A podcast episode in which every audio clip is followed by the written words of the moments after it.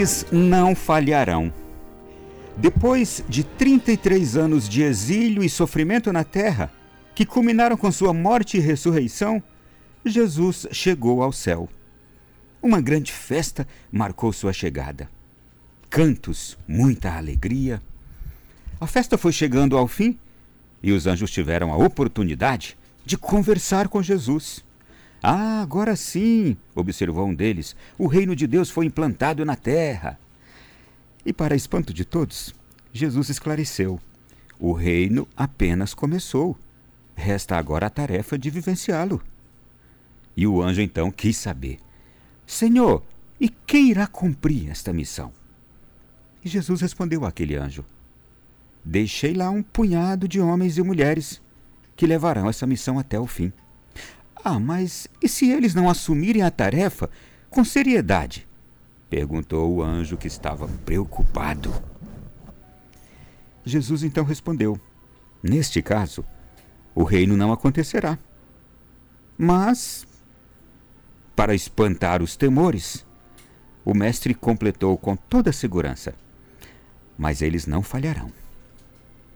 E o anjo então olhou para Jesus e viu aquela certeza em seu rosto. Então, o anjo disse: Senhor, se o Senhor está dizendo que os homens não falharão, nós também confiaremos nisto.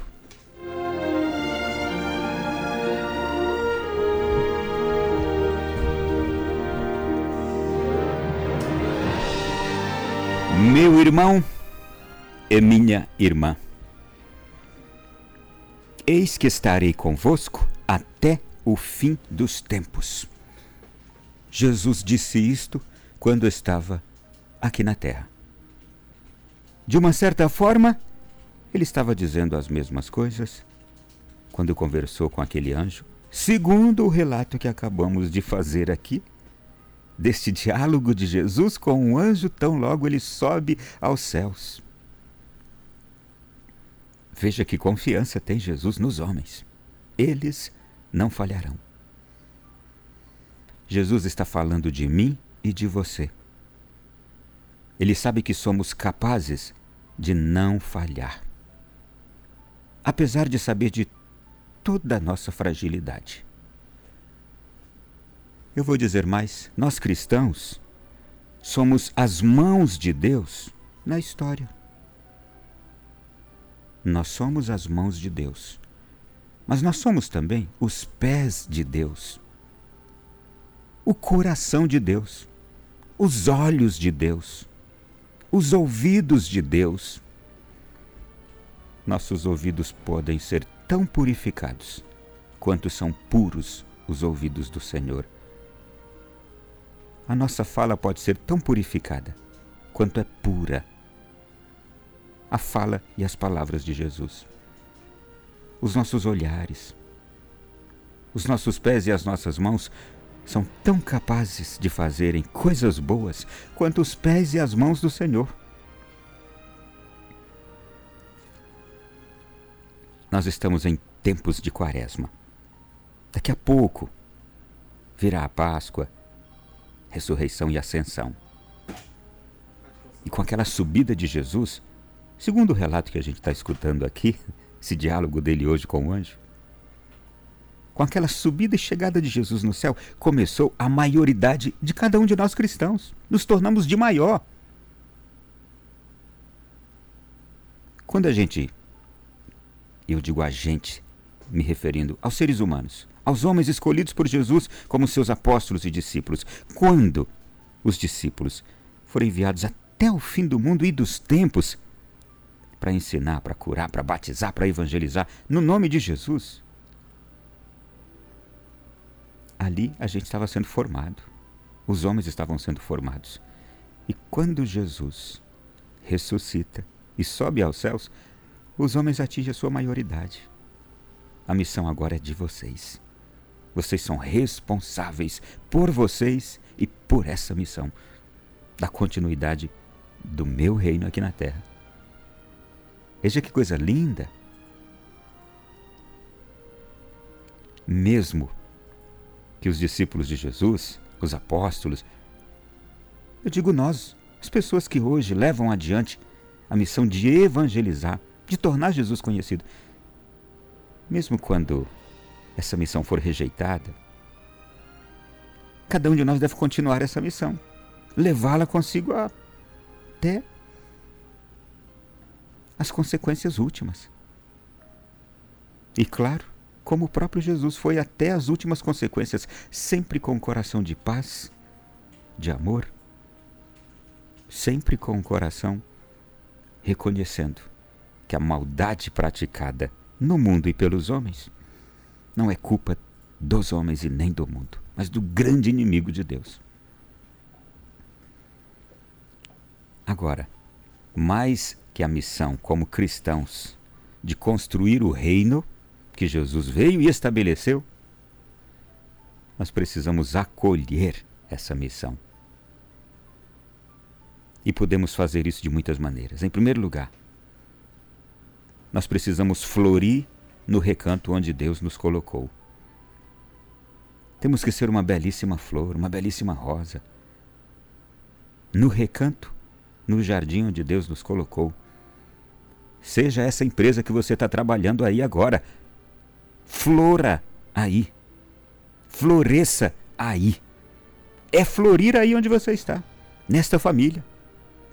É florir aí, neste posto de saúde, neste hospital, neste quartel. É florir aí nesta obra.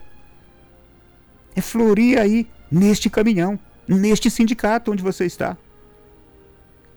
Ser aquela rosa admirável, de bela, com bom odor. Florir, encantar aí.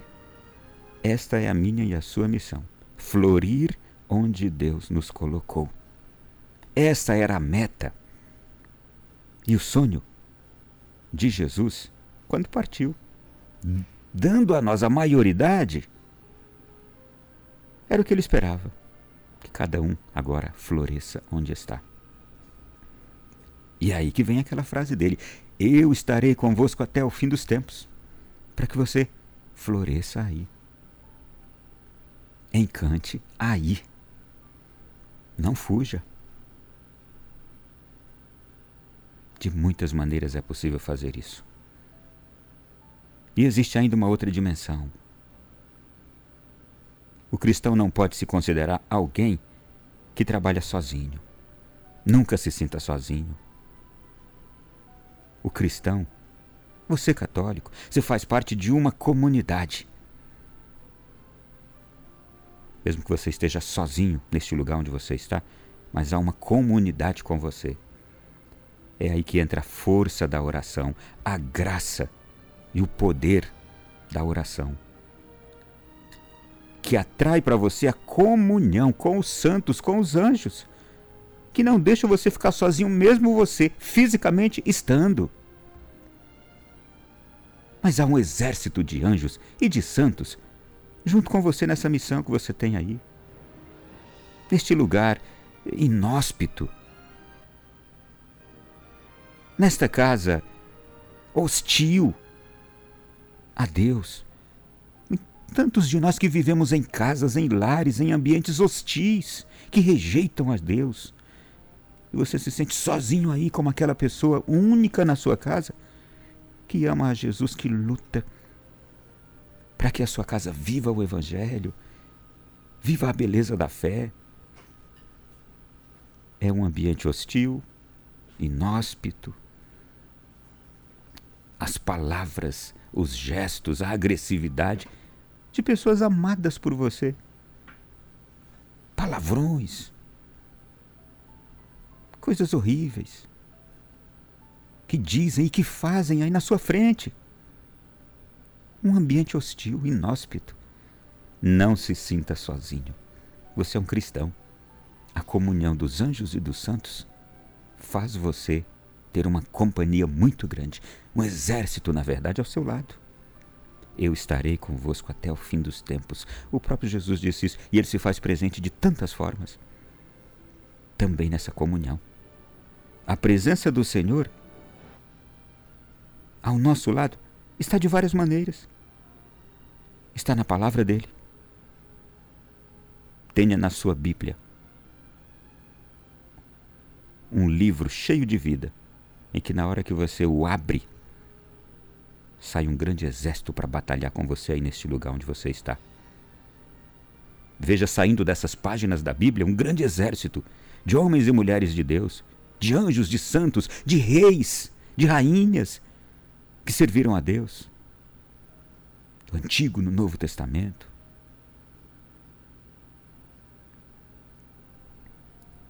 Também na Eucaristia, quando você vai à missa, você volta para casa fortalecido, ou você vai para qualquer que seja o ambiente fortalecido. Lembre que existe uma diferença muito grande entre as realidades terrenas e as divinas. E não é que as realidades divinas são menores que as terrenas, ou que têm menos forças, não. Meu irmão e minha irmã, depende somente da vontade de cada um de nós carregar essa tocha de luz onde a gente vive, crescer espiritualmente e assim fortalecidos, sermos a grande fonte de luz, de transformação que este ambiente precisa, que estas pessoas precisam, que esta minha família precisa, que este lugar precisa. Encha-se dessa convicção e seja como Jesus, manso ou mansa e humilde, mas corajoso, forte como um leão, guerreiro como um leão, porque você tem a força e a graça da fé. E não desanime, não. Lembre o que Jesus disse para aquele ângelo neste belíssimo diálogo aqui da história.